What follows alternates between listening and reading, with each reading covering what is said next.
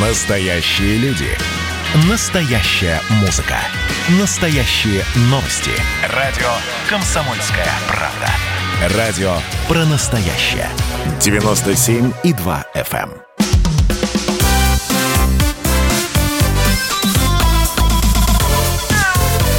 Вот такая зверушка. Антон Челышев у микрофона. С минуты на минуту в нашей студии появится кандидат ветеринарных наук, главный врач ветеринарной клиники «Спутник» Илья Владимирович Середан. Мы начнем, как всегда, с э, новостей, пока ждем э, Илью Владимировича. А вот, а, вот что интерес, э, интересного случилось. Ну, во-первых, в Росприроднадзоре выдали первые удостоверения зооинспектора. А, обще, это общественные зооконтролеры, и они появились при, при Северо-Западном межрегиональном управлении Россельхознадзора. А, Росприроднадзор, простите. Зооинспекторы будут фиксировать нарушения закона об ответственном обращении с животными, проводить просветительскую работу с населением, внимание, и помогать профильным службам. Ну, то есть э, они могут, э, если что, если, например, вы там идете, гуляете со своей собакой, и вдруг ни с того ни с сего начинаете ее бить, а это видит зооинспектор, он может зафиксировать э, факт причинения животному, соответственно, э, увечий, ну или там э, издевательств, издевательского отношения, и э, написать соответствующее заявление в правоохранительные органы. Ну или, например, может вас остановить и потребовать что-нибудь, э, что-то делать по-другому, набирать например, убирать за своим животным. Илья Владимирович Середа пришел в нашу студию. Здравствуйте, Илья Владимирович. Добрый вечер. Добрый вечер. А, вот, помните, мы с вами говорили в начале года о том, что а, вот Институт зооконтролеров учрежден федеральным законом об ответственном обращении с животными. Вот, и с января 2020 года вступили в силу положения о этого закона, который регламентирует действия зооконтролеров. Вот, собственно, первые удостоверения зооконтролерам выдали. Я думаю, что теперь это, так сказать, э, процесс пойдет уже безостановочно. А в сентябре, оказывается, Минприроды утвердил порядок работы зооинспекторов и форму их удостоверения. Это прям должность такая Это, это общественная, общественная ага. такая, так сказать, ну, должность общественная, можно сказать, да, а, но прям корочки выдают. Угу. можно прям ткнуть корочкой и сказать, что ай-яй-яй, ваша собака гадит там, где не надо этого делать, убирайте за ней. А, в общем, посмотрим, как, как будет это все работать. А, когда в Москве появятся зооконтролеры, мы, может быть, их даже в эфир пригласим, поговорим с ними. Вот. Как стать зооконтролером? Направить в территориальные органы Росприроднадзора заявление, приложить копию документа, удостоверяющего личность, фотографии и, и, и все. А, а больше всего. А полномочия какие у него будут? А полномочия фиксировать нарушение закона об ответственном обращении да? с животными. На видео, да. Ну, лучше на видео, конечно, чем на словах. А так можно сейчас пожаловаться на, на пол района, чтобы съехали.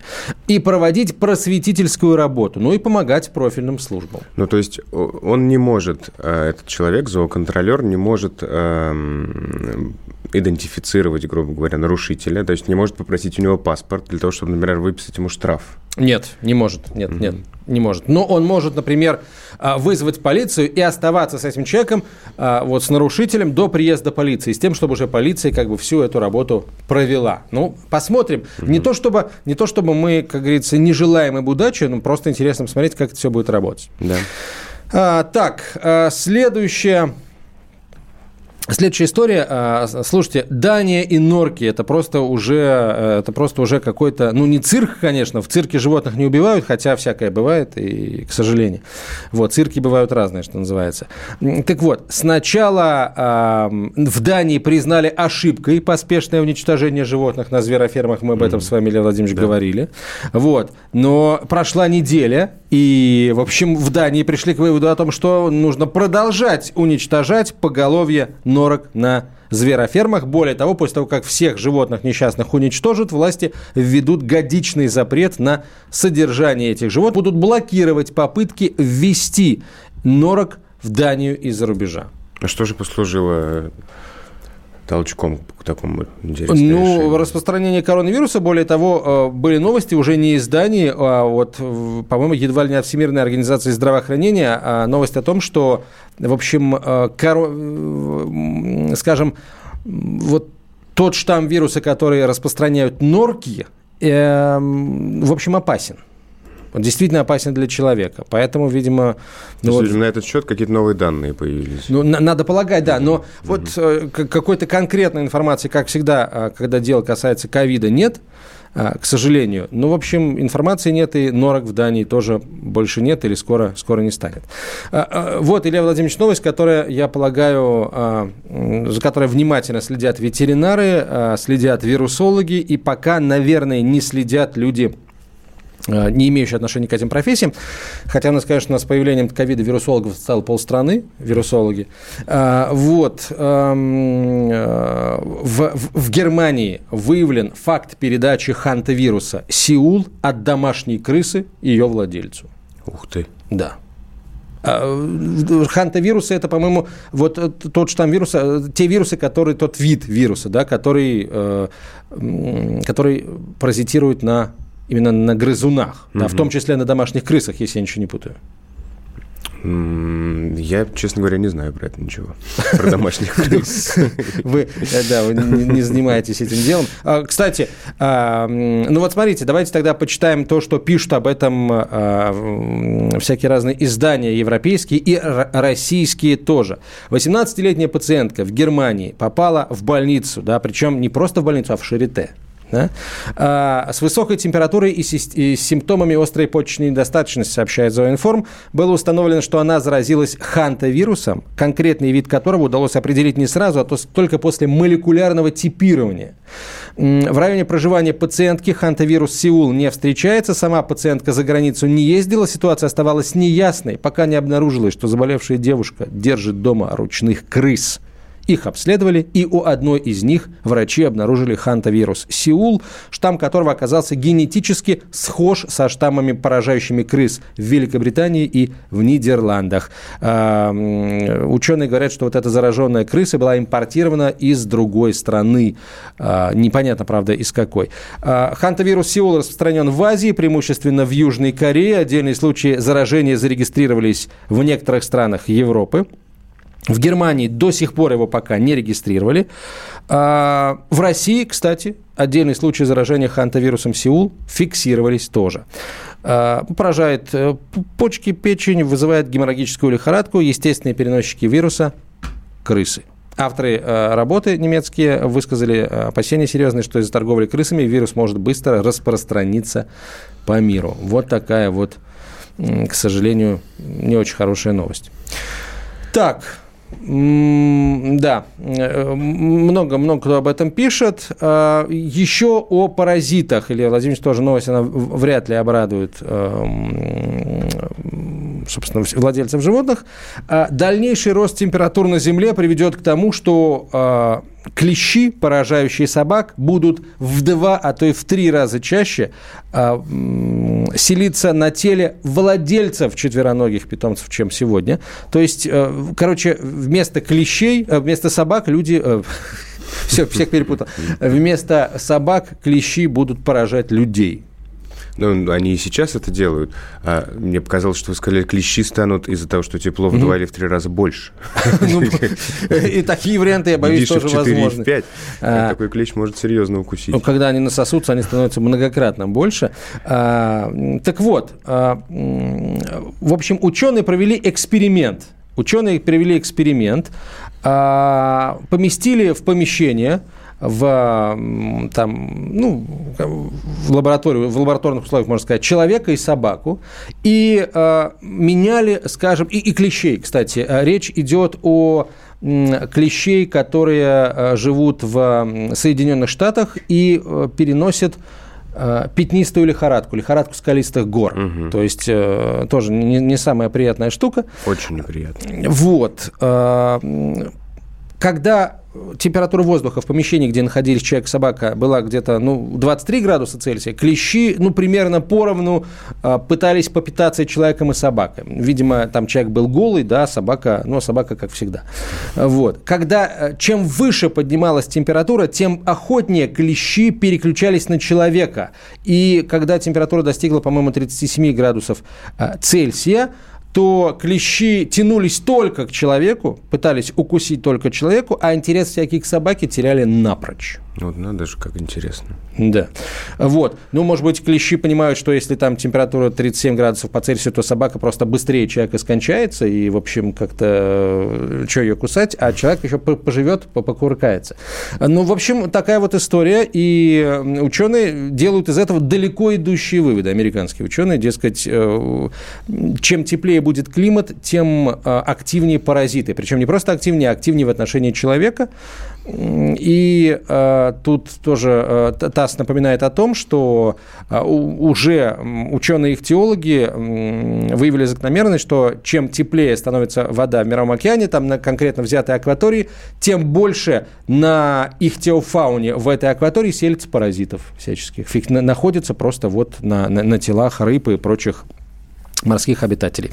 Такая вот не самая хорошая новость. А, сейчас прервемся на две минуты, возвращаемся в студию, готовы отвечать на ваши вопросы. 967 200 ровно 9702. Вот такая зверушка. Настоящие люди. Настоящая музыка. Настоящие новости. Радио «Комсомольская правда». Радио про настоящее.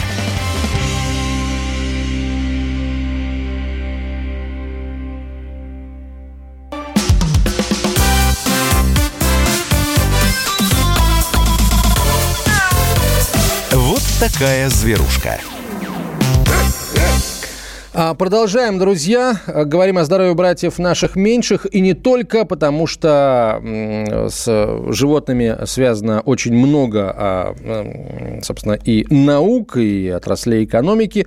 А, Илья Середа в нашей студии, кандидат ветеринарных наук, главный врач ветеринарной клиники «Спутник». Друзья, присылайте Илье Владимировичу свои вопросы о здоровье братьев наших меньших. Говорить мы сегодня, говорить мы сегодня будем о том, как, каковы особенности ухода за животными в зимний период, период, э, поэтому вот это как бы тема номер один, но, как всегда, Лев Владимирович будет стараться ответить на а, все ваши вопросы. А, 967 200 ровно 9702, номер телефона для ваших сообщений WhatsApp и Viber, 967 200 ровно 9702. WhatsApp а, по телефону прямого эфира тоже можно, 8 800 200 ровно 9702, 8 800 200 ровно 9702. А я бы все-таки, Лев Владимирович, еще хотел бы одну новость а, сообщить просто интересно, и, ну, наверное, надо в таких случаях испытывать гордость за отечественного производителя. Так вот, Россия будет поставлять в Евросоюз а, а также в Израиль, ну и в страны ЕАЭС, Евразийского экономического сотрудничества, кормовую добавку из насекомых.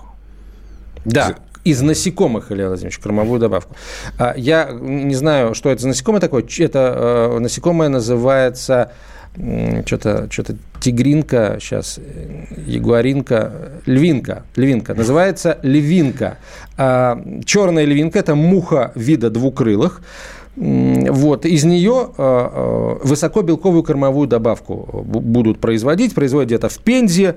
Ну, какие пензенцы молодцы построили, такое замечательное, ну, надо думать, что замечательное, да, предприятие.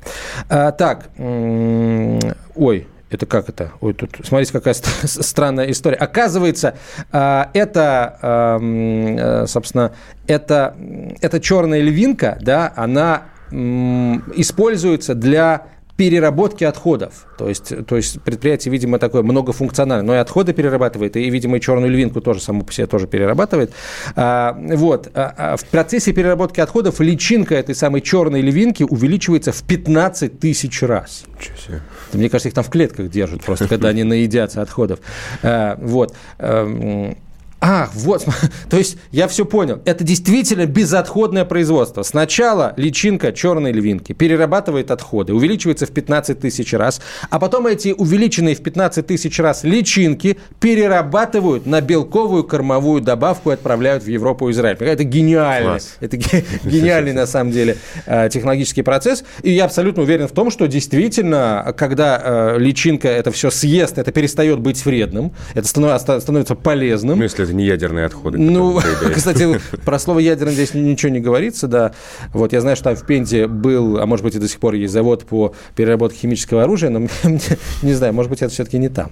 А, вот такая вот замечательная, действительно замечательная новость. Вот можем, когда хотим. Это прекрасно. Я слышал мнение о том, что э, когда-нибудь насекомые будут играть существенную роль в пищевой цепочке э, человека, потому что в условиях увеличения популяции жителей Земли я имею в виду людей, э, мы э, по прогнозам неизбежно столкнемся с э, теми или иными проявлениями голода. И вот насекомые, угу. разведение насекомых как источника э, белка, белка вполне вероятно, да. спасет человечество. И это не просто белок, Леонид Владимирович, э, не подумайте, я не рекламирую, я не называю, я назвал только насекомое, я не называю предприятие, вот, э, ну, просто интересно, смотрите, э, значит, э, личинка увеличилась в 15 тысяч раз, потом их переработали, и вот и из э, этого всего получается, ну да, 34% это органические удобрения все-таки, вот, 2% энтомологического жира, жира из насекомых, интересно, на что он идет, ну, на косметику, видимо, и 5% это вот та самая кормовая добавка. Причем это полноценный источник аминокислот для животных с содержанием протеина до 65% в обезжиренном продукте и еще, кроме всего прочего, имеет антибиотический эффект. Вот. Ничего себе. Просто, просто невероятно. Фантастика. И, и, и, и, и, и, и скотину накормил и вылечил ее одновременно. Да, на хлеб намазал. Ну, скотину ли, кстати, вопрос, потому что, может быть, это будут использовать и для других производств кормов для, может быть, мелких домашних животных, мы не знаем. Между прочим, есть уже несколько заводов а, в Европе и в Великобритании, которые производят корма из насекомых. И во Франции, кстати, есть. И в Южной Корее есть. В общем, много где есть. Хорошо, Илья Владимирович, давайте перейдем к ответам на вопрос наших слушателей. А мы сегодня говорим о том, как э, ухаживать за животными в зимний э, период. Ну и давайте напомним, Илья Владимирович, а вообще могут ли животные э, замерзать, мерзнуть? Ну вот на, на улице просто вышел с собакой гулять, она начала мерзнуть. Такое возможно? Конечно. Или все-таки нет? Конечно, они, животные, естественно, теплокровные, все теплокровные животные могут в неблагоприятных условиях мерзнуть. И, конечно, это касается в той или иной степени собак. И здесь все напрямую зависит от того, насколько собака активна и какой у нее шерстный, шерстный покров. Да, и я, например, со своей собакой э, в любые морозы гуляю э, без каких-то комбинезонов. У меня дворняга. Угу. Я не могу сказать, что у нее э, очень длинная и густая шерсть, но ее вполне хватает ей для того, чтобы она чувствовала себя комфортно. Ну, естественно, я слежу за тем, чтобы у нее а, чтобы она не замерзала. Так же, как и у людей, собаки, когда замерзают, они начинают дрожать. Это защитная реакция физиологическая, сокращаются мышцы, выделяется больше тепла для того, чтобы не мерзнуть. И э, если у вас э, короткошерстная собака, то, конечно, в мороз надо надевать ей комбинезон, э, потому что они более активно теряют тепло и могут замерзнуть. Так, хорошо. А Но, как ну, вообще понять, мерзнет ли собака? Ну вот э, мы часто говорим, э, когда говорим э, о человеке, что вот я замерз, простудился. Вот у животных такой проблемы практически нет. То есть Безусловно, могут возникать какие-то серьезные последствия, связанные с переохлаждением, да, в том числе последствия, которые могут затрагивать внутренние органы. Но как таковая инфекция, которая вызывает простуду, да, как вот мы привыкли э, в привычном для нас понимании этого слова, я простудился, заболел. У животных такой инфекции нет. Для них это не характерно. То есть получается, что их а, а, ротоглотка настолько а, легко справляется с, с в общем, то есть холод не снижает ее какие-то протективные свойства, да, то есть э, я думаю, что здесь например, возбудители наверняка проникают. Какие-то. Наверняка, я думаю, что просто те возбудители, которые могут э, ослабить э, состояние человека и вызвать неблагоприятные последствия, они они не подходят животным. А, ну, помните, да, что животным подходит коронавирус, поэтому да. а, по возможности соб... Э, вот известная, известная э, шведская э, сеть клиник, которая на самом деле не шведская, а европейская, рекомендует, а уже впрямую просто рекомендует соблюдать социальную дистанцию собакам из разных семей.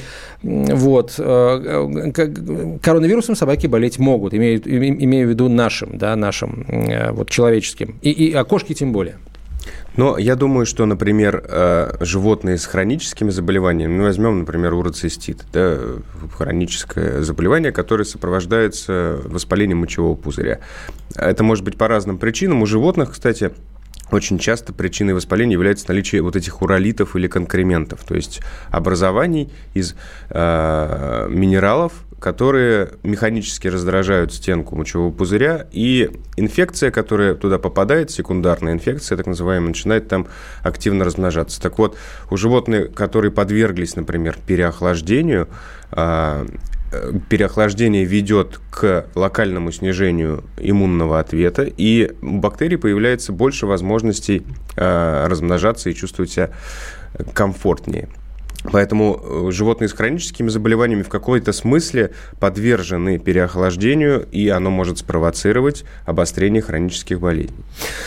Так, о, о, смотрите там, что пишет слушатель. Я ел эту личинку, пишет слушатель. Ел эту личинку две недели назад. Есть и в Москве такие биореакторы. Ну, то есть, видимо, а, такие а, реакторы, где перерабатываются отходы, где применяется эта личинка. Угу. А, а вот интересно, а как вы ее ели вообще? И зачем вы это делали? Расскажите, пожалуйста, дорогой слушатель. Вот он здесь фотография есть, он в WhatsApp прислал. Ну, Цветущий вкус, просто вид было? у человека. Значит, все, все в порядке. Напишите, пожалуйста, зачем вы ели эту личинку, было ли вкусно и, и вообще, что вы об этом знаете? Я чувствую, что вы, вы в теме. А, у нас телефонный звонок. Дмитрий, здравствуйте, город Челябинск. Слушай слушаем вас. Здравствуйте, Антон. Здравствуйте, Илья Валерьевич. Владимирович, я да, являюсь, пожалуйста. Я являюсь владельцем девятимесячного щенка породы Кадебо. И в настоящий момент борюсь с атитом у своего питомца. Взятый из уха соскоб показал источник воспаления в виде грибка. Если я не ошибаюсь, астезия. Малоцезия. Доктор говорит, да, малоцезия. Доктор говорит, что этот грибок является частью нормальной микрофлоры уха, но при особых условиях, будь то вода или употребление сладкого в пищу, этот грибок начинает плодиться и ухо воспаляется. Я даю собаке кусочки яблок. Может ли это быть причиной отита в ухе?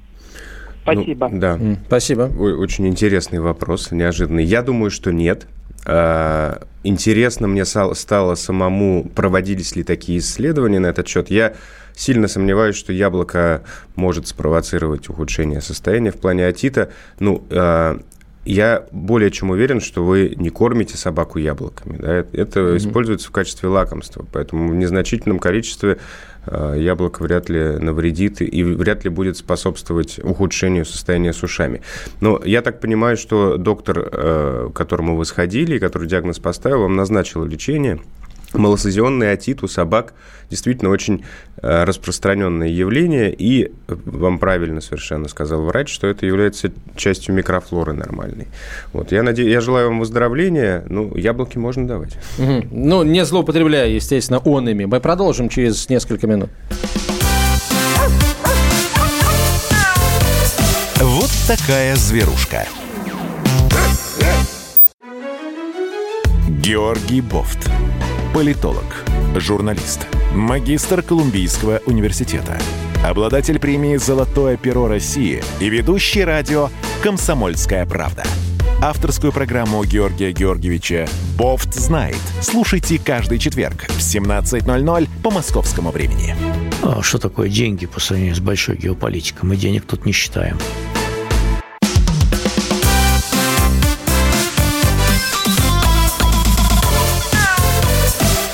Такая зверушка. Продолжаем, друзья. Илья Середа, кандидат ветеринарных наук, главный врач ветклиники «Спутник» в нашей студии. Меня зовут Антон Челышев. Ваши вопросы в WhatsApp и Viber присылайте на 967 200 ровно 9702, 967 200 ровно 9702, или э, пишите, э, или звоните в прямой эфир. Звоните, не стесняйтесь, по телефону 8 800 200 ровно 9702. Лев Владимирович, а мне прислали фото личинок черной этой самой мухи. Вот. Э, очень похоже на опарыша, не к столу, там, если вы сидите за столом, не к столу будет сказано, такие длинненькие. Я думаю, что на них бы, например, мне кажется, на них неплохо будет клевать э, сазан. А можно я посмотрю? Да, да, если подсадить ее к червю, вот прямо вот, особенно если она еще и двигаться при этом будет. Но тут они все, видимо, запечатаны, да, хотя, может, они, им кислород особо и не нужен. А это уже увеличенное? Это, я, да, я думаю, что уже увеличенные, потому что, ну или в процессе увеличения, потому что вот эта вот черная львинка, она ж крошечная. Черная львинка, вот я ее забиваю, черная львинка, купить сразу мне Яндекс выдает, черная львинка, значит, я, кто-то, видимо, это товар, это та черная львинка, это товар, картинки. Так, ну что, ну, не сказал бы я, что они такие прямо вот э, эти самые маленькие, никакие они не маленькие, нормальные такие мухи. Я бы, кстати, я бы их испугался, потому что они очень похожи на жалящих насекомых. Вот, но, видимо, они не, не, не жалящие. Э, прекрасно. Вот. Так что, да, оказывается, целая отрасль есть, целый бизнес есть, и здорово, что вот мы, мы кому-то будем, так сказать, э, наш переработанный мусор поставлять. Так, э, вопросы. Так, возвращаемся к вопросам. Э, сейчас я картинку с, с опарышами закрою. Есть еще похожие на макрицу. Ну, прекрасно. И макрицу тогда показывайте, что ж там. Так, Бостон, Бостон терьер, кабель. Одно яичко в паху, сиречь на месте, а, а другое под кожей в районе живота. Как быть, насколько это опасно, кабель полутора лет от роду? Это не опасно, э, если вы в ближайшее время а, а, эти два семенника удалите хирургическим путем. То есть, другими словами, проведете пса на кастрацию. Почему это нужно делать? Потому что очень часто эти семенники, которые находятся в других температурных условиях, под кожей, не опустившись в мошонку, они перерождаются и часто в злокачественную опухоль, например, семеному. А, которая ведет себя как э, злокачественная опухоль, это значит, что она растет, она метастазирует и так далее. Поэтому э, это не срочно нужно делать, да, как правило, такие проблемы возникают у собак э, во второй половине жизни, скажем так, после 5-6 лет, но и тянуть с этим тоже нет смысла, потому что сейчас собака здоровая, молодая, и анестезиологический риск в этом случае меньше – мой вам совет э, сделать, провести кастрацию. Есть, вероятно, ну, вот в моей практике, а я один раз только это делал, э, косметическими операциями мы не занимаемся, но была у меня собака, у которой семенник владелец хотел вернуть на место. Угу. И мы это сделали, э, мы вернули на место, но это происходило в три этапа. То есть я, э, невозможно мобилизовать этот семенник и сразу же его туда положить, как говорится. Да? Он же имеет там сосудистую ножку и так далее. И эти структуры, они э, не до безграничности растягиваются. Поэтому в несколько этапов мы вытягивали этот семенник для того, чтобы поместить его туда, где он должен быть. Я понял, что больше такой хирургией я заниматься не буду. Это не имеет ничего общего со здоровьем животных. Вот, косметические операции у животных это не мое. Но а, чисто теоретически сделать так можно. Угу. А что такое псанокастрация? Пса на кастрацию. Вы же сказали, проведете Привести пса на кастрацию. А, пса на кастрацию, господи, мне проведете пса на кастрацию. Думаю, что за пса на кастрация такая? Век живи, как говорится, век учись, мало ли вдруг термина, я не знаю. Да. А, теперь станет анекдотом нашей программы. А, так, Светлана пишет, кот 7 лет, длинношерстный, стал подкашливать. Сегодня утром его, пардон, вырвало, а там капсула шерсти размером с мизинец кота, с мизинец кота или с ваш мизинец. Что посоветуете делать, чтобы у него такое больше не образовывалось? Ну вот я вижу две проблемы, вполне вероятно, не связаны одна с другой. Э, первая проблема – это кашель.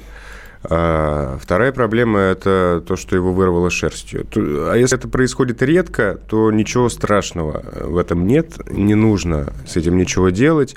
Если это э, кот длинношерстный, то периодически ему нужно давать пасту для выведения шерсти. Э, насколько я знаю, а, владельцы, которые это делают, э, они довольны результатом.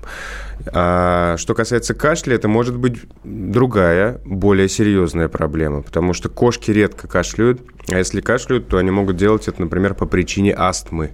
кошачий. Или ну, каких-то других проблем, э, конечно, э, спектр возможных проблем широкий. Это и трахеиты, и бронхиты, и э, поскольку есть у животных легкие, то, естественно, есть заболевания, которые поражают легкие. Вот, кстати, угу. настороженность сегодня, в, в текущий момент нужно проявлять в отношении, конечно, коронавируса. Я отчасти шучу, отчасти шучу, но а, мы же знаем о случаях заболевания мелких домашних животных, да, в том числе да, кошек да, коронавирусом. Да. Не стоит, конечно, сейчас пугаться и, э, не, не дай бог, что-то делать с котом.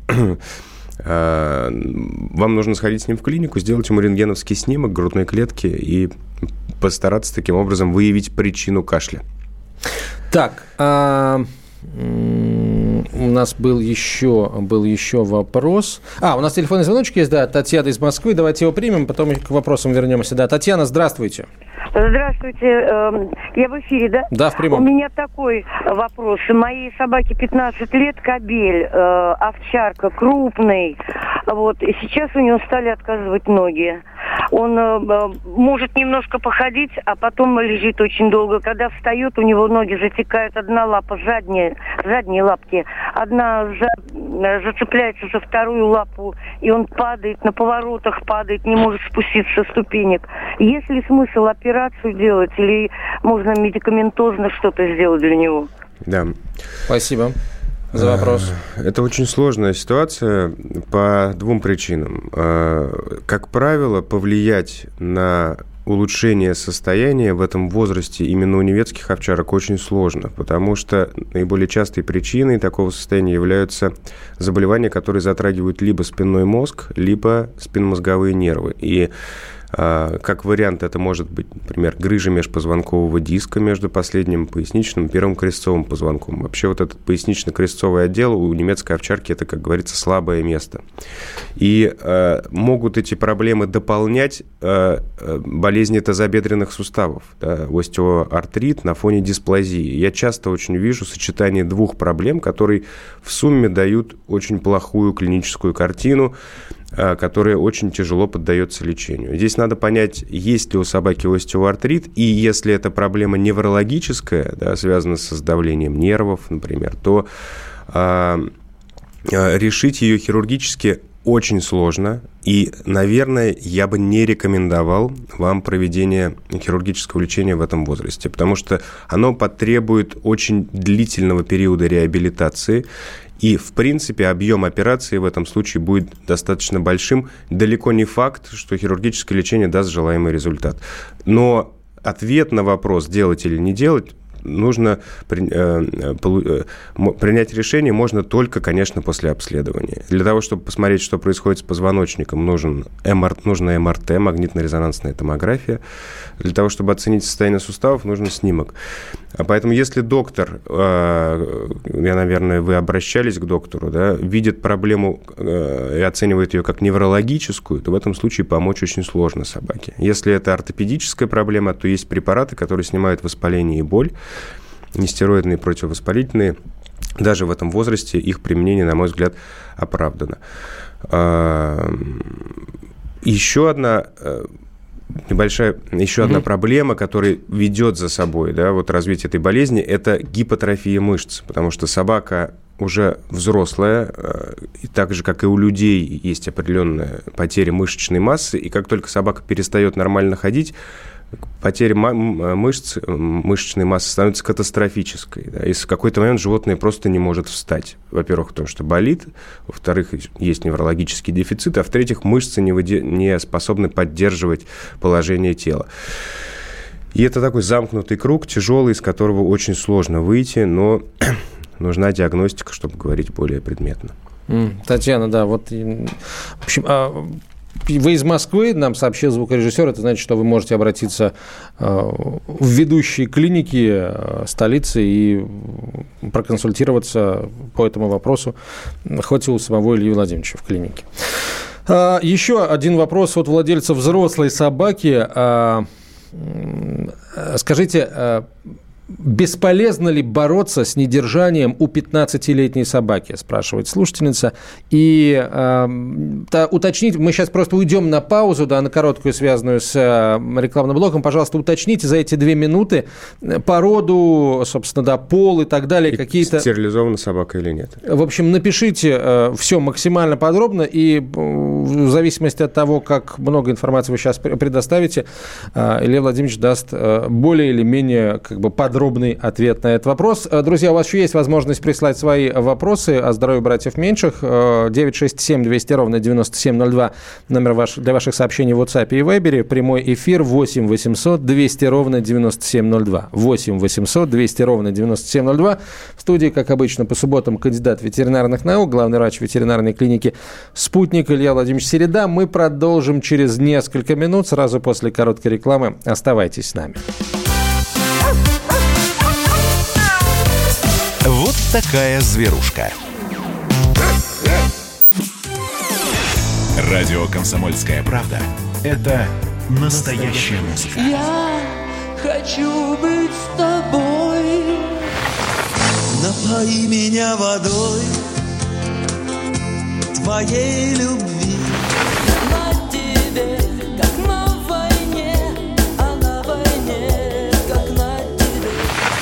Настоящие эмоции Это то, о чем я, в принципе, мечтал всю свою сознательную жизнь. и настоящие люди. Мы ведь не просто вот придумали и пошли на полюс. Мы к этой цели своей, ну, лет 10 готовились, шли. Радио «Комсомольская правда». Живи настоящим.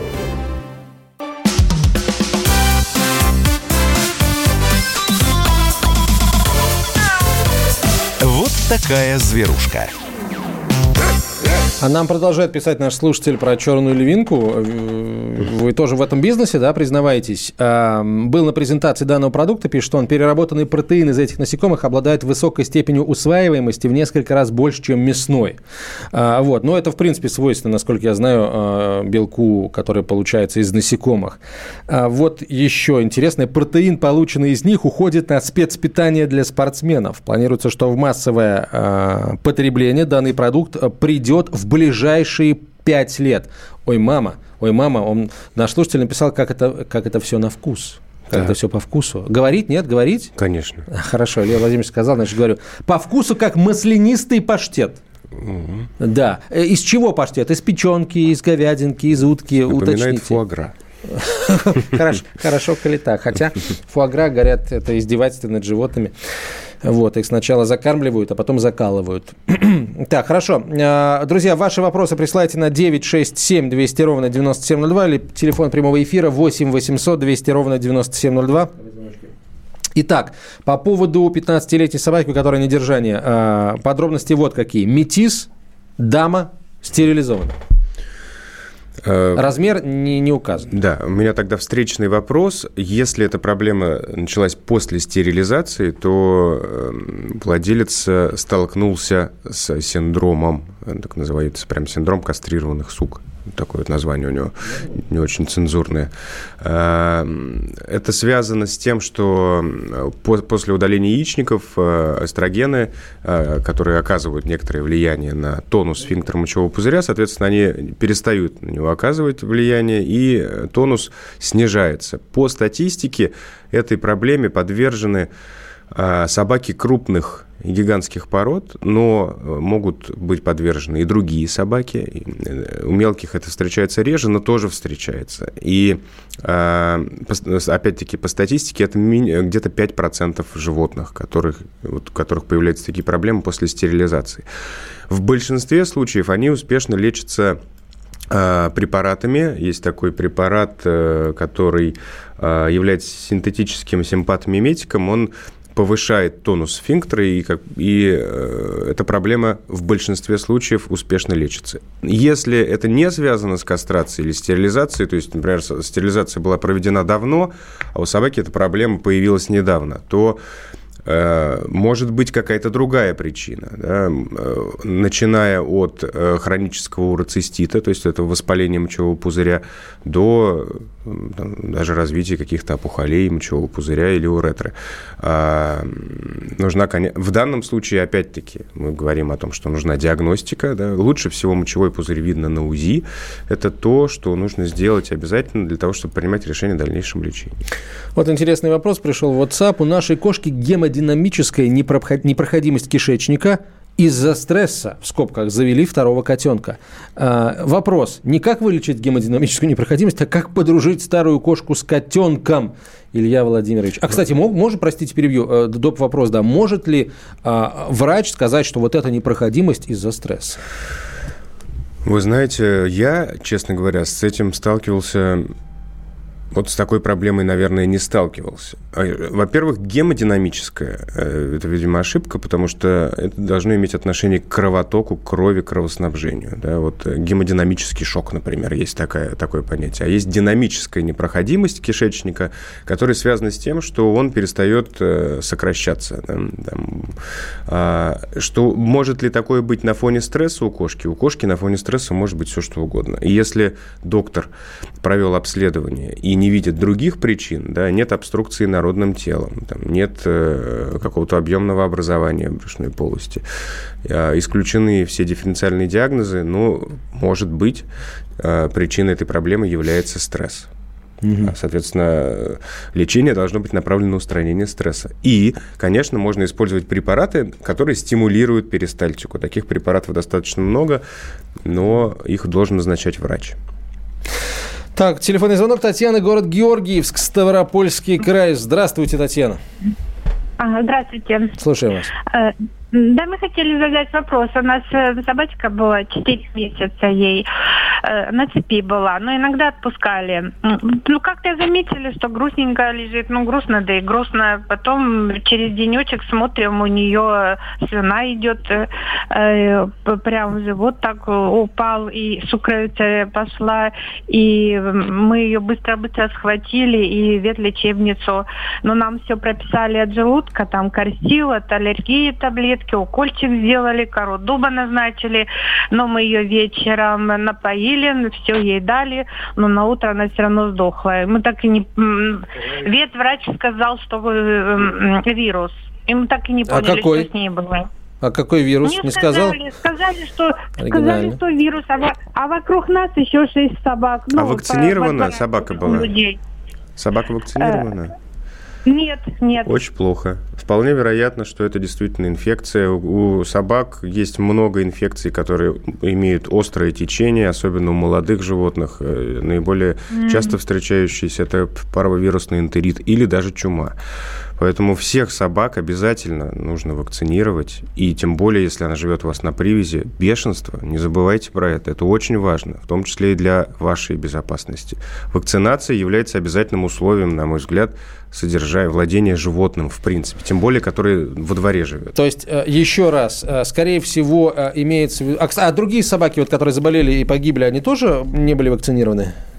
А другие не погибли, насколько я понял. Только одна собака погибла. А, нет, слушай, ты сказал, что потом еще 5-6 собак в, в- в У, у- у них еще есть 5-6 собак, и она переживает, что с ними будет. Ах, вот как.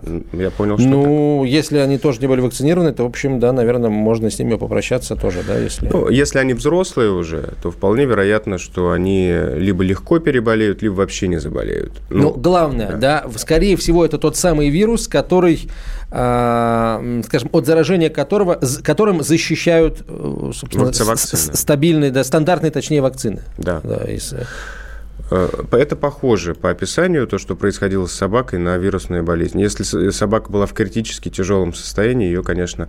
Ну, сейчас об этом поздно говорить, но у нас, например, обязательно госпитализация, так же, как и у человека, да, потому что э, тяжелое течение вирусных болезней требует мониторинга, не там, введения жидкости, Мгм. электролитов и так далее. Это все должно контролироваться. Ну, вот... Мгм. Смотрите, вопрос такой довольно сложный. У нас сколько там у нас? Э, минута, да? Я, я даже не буду его зачитывать, потому что мы не успеем. А вот вопрос по поводу собаки, который, на которую напала другая собака, к сожалению, не, успе, не успеем. Но, а, пожалуйста, напомните мне вашу историю. Собака погибла уже, к сожалению. Напомните мне эту историю м, через неделю, и обязательно мы э, вот постараемся на ваш вопрос ответить. Так, 30 секунд осталось. Еще, э, еще, э, господи, еще вопросы, довольно сложные проблемы, э, судя по всему. Э, Пожалуйста, в клинику обязательно обратитесь в ветеринарную клинику и э, вот не ждите, да, не ждите, пока эта неделя пройдет и выйдет следующий выпуск программы нашей. Илья Середа был в студии, как обычно по субботам, кандидат ветеринарных наук, главврач ветклиники «Спутник». Меня зовут Антон Челышев. До свидания. Вот такая зверушка.